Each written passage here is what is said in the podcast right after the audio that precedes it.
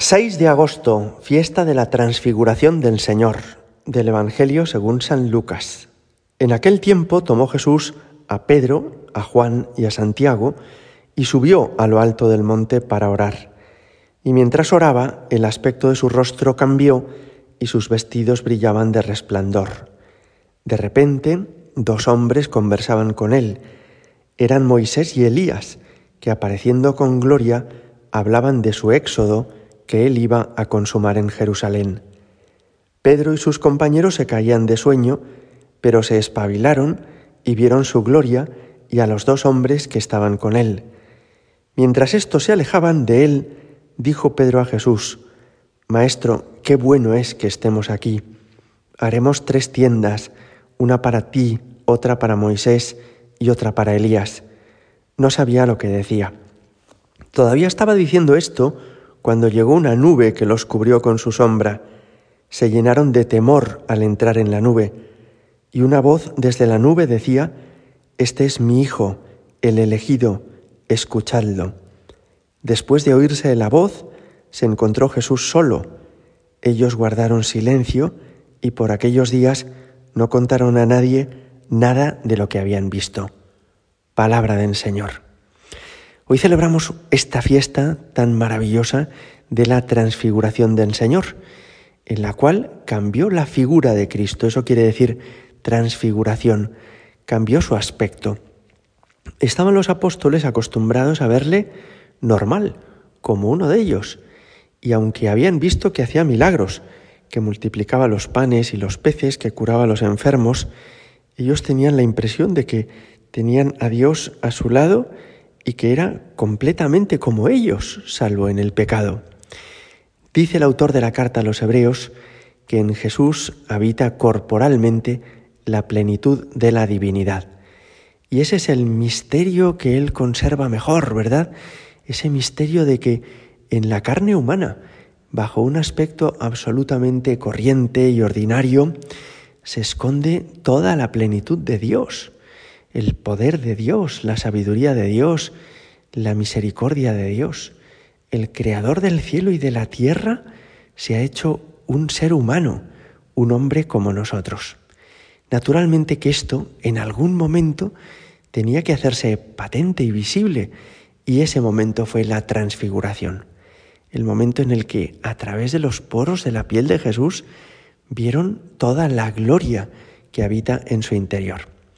Jesús escogió para ese momento de la transfiguración llevarles a lo alto de un monte, del monte Tabor. Y esto ya a ellos les debió llamar la atención, porque Dios se comunica en el Antiguo Testamento en muchas ocasiones en un monte. Fue en el monte Sinaí, donde Moisés recibió las tablas de la ley. También debió impresionarles, en segundo lugar, que Jesús se les llevaba a un monte y que allí su aspecto cambió y sus vestidos brillaban de resplandor, dice el evangelista. En tercer lugar, les debió sorprender que aparecieran por allí dos personajes que habían vivido siglos antes, que son Moisés y Elías. Para los judíos había en el Antiguo Testamento sobre todo dos partes muy importantes, que son la ley y los profetas.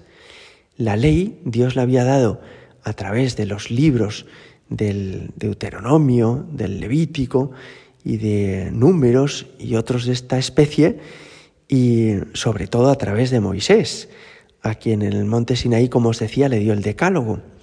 Y luego, en una segunda parte, los profetas, Amós, Oseas, Ezequiel, Jeremías, todos estos hablan al pueblo en nombre de Dios. Pues bien, aparecen con Jesús Elías y Moisés. Y estos tres apóstoles están perplejos diciendo, ¿pero qué es esto? Pues que no, no hemos visto nunca nada igual. Pero si estos hombres vivieron hace siglos, ¿qué hacen aquí? ¿Y cómo es que hablan con Jesús como reconociéndole más grande que ellos, más importante que ellos?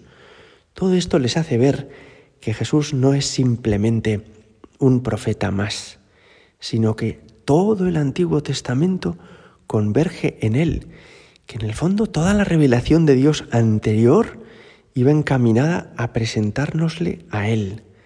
La reacción de Pedro me parece preciosa. Señor, haremos tres tiendas. Una tienda se hace para el arca de la alianza, la tienda del encuentro. Y Pedro lo que está diciendo es, este lugar se ha convertido en el santuario más importante de toda la humanidad. Pues nada, si tú eres Dios, si está aquí Moisés, si está aquí Elías, no basta con una tienda, hay que hacer tres tiendas. Más todavía que cuando en el Éxodo el pueblo de Israel caminaba por el desierto. Y entonces viene ya lo último, y es que una nube los cubrió. También una nube había acompañado al pueblo de Israel en el desierto. También una nube se dice que desciende sobre María, la sombra del Altísimo te cubrirá, le había dicho el arcángel San Gabriel a la Virgen, previéndole cómo iba a concebir al niño Jesús en su seno. Bueno, pues es que la nube es signo de la presencia de Dios. Y cuando una nube les cubre, ellos entienden que Dios Padre va a intervenir. Y efectivamente, así es. Una voz desde la nube dice, este es mi Hijo, el elegido, escuchadlo. Es sorprendente porque ellos se dan cuenta de que Jesús es el Hijo único, el unigénito de Dios Padre, que Jesús es Dios hecho hombre en una palabra. ¿Por qué Jesús hizo este regalo a estos tres? ¿Por qué Jesús les llevó a que pudieran contemplar su gloria? Pues llama la atención que son los tres mismos, Pedro, Santiago y Juan, que en la noche de la pasión compartieron con Jesús su sufrimiento en Getsemaní. Quizá Jesús les estaba haciendo este regalo tan grande para prepararlos a ese otro momento de sufrimiento atroz, cuando vieron a Jesús deshecho y que sin embargo todavía no había padecido ningún tormento físico. Quizá les está preparando para que estén suficientemente dispuestos para poderle acompañar en su pasión. Es curioso que lo que hay de común en los apóstoles, tanto en este momento como en Getsemaní, es que decía tanto un evangelio como otro, Pedro y sus compañeros se caían de sueño. Es decir, a veces no somos como conscientes ¿no? de los regalos que Dios nos hace. A veces es tan grande lo que Dios quiere mostrarnos que nosotros, que somos tan limitados, ni nos enteramos.